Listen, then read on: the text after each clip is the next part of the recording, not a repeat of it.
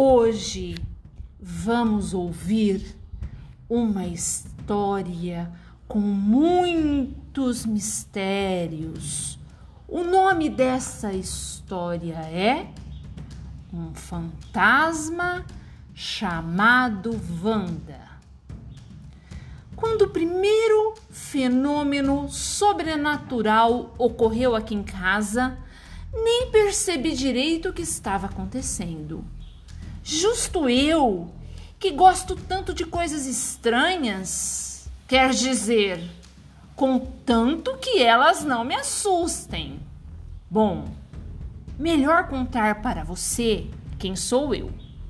Meu nome é Zeca, tenho 10 anos e acho que sempre fui interessado nessas coisas esquisitas, tipo lobisomem, vampiro, zumbi e casa que tem torneira que solta sangue no lugar de água.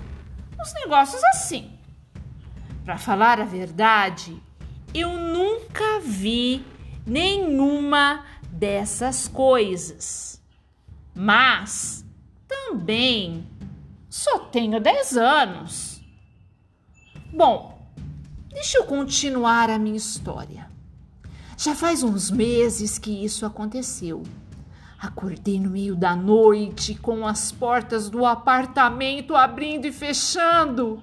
A porta do quarto do meu pai, do meu quarto, do banheiro, do armário. Elas ficavam abrindo e fechando sozinhas sem parar. Eu pensei, tudo bem, deve ser o vento. E peguei no sono de novo. Se naquela noite eu soubesse o que estava acontecendo de verdade, acho que não teria ficado assim, tão calminho. Quando acordei no dia seguinte, a primeira coisa que reparei foi na bagunça que tinha virado meu quarto. Bom, eu não quero que vocês imaginem a coisa errada. Meu quarto está sempre uma bagunça, mas naquele dia estava uma zona completa. As calças que eu tinha tirado na noite anterior e jogado no chão estavam penduradas na cortina da janela. Os tênis que eu tinha jogado no canto estavam dentro da cesta de lixo. Minha camiseta estava pendurada no lustre. Ah, minhas cuecas tinham ido parar na cabeça do meu ursinho de pelúcia.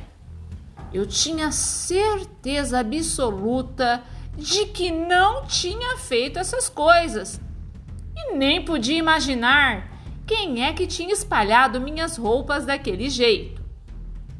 Arrumei toda a bagunça o mais rápido possível. Não fiz isso por gostar do meu quarto em ordem. Fiz porque não queria ver, ver meu pai entrando lá e dizendo: E aí, filho, o que é que está fora do lugar? Meu pai é genial.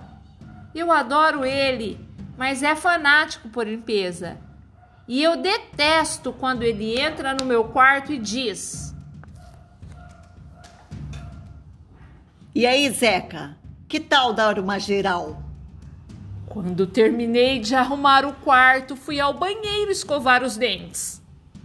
E, e, e lá foi ele, e lá foi que encontrei uma bagunça ainda maior. Alguém tinha lambuzado o espelho com espuma de sabonete, colocado assento na privada com esparadrapo. Seria algum cara querendo aprontar comigo? Ou será que tinha alguma coisa esquisita rolando? Zeca, você já acordou? Era meu pai chamando do corredor. Já, pai. Respondi. Enfiou ele a cabeça pela porta do banheiro. Tudo bem? Ele disse. Voltei para o meu quarto e fiquei de boca aberta. O quarto tinha ficado na maior bagunça outra vez. Além disso, todos os fios elétricos estavam enrolados E alguém tinha pintado um bigode e barba na foto da minha avó Lia. Só podia ser alguém aprontando comigo. Tinha mesmo alguma coisa estranha acontecendo ali. Que tal dar uma geral? Perguntou meu pai. Deu para perceber que meu pai estava bravo com aquela bagunça. Meus pais são separados. Eu passo uma parte do tempo com ele, outra com minha mãe. A casa do meu pai sempre foi mais organizada que a da minha mãe. Quer dizer, até agora. Pai, eu disse, acabei de arrumar o quarto, tá? Faz um minutinho antes, faz um minutinho antes de eu escovar os dentes no banheiro. Eu juro. Se isso parece coisa de louco, mas acho que tem alguma assombração aqui ou coisa do gênero.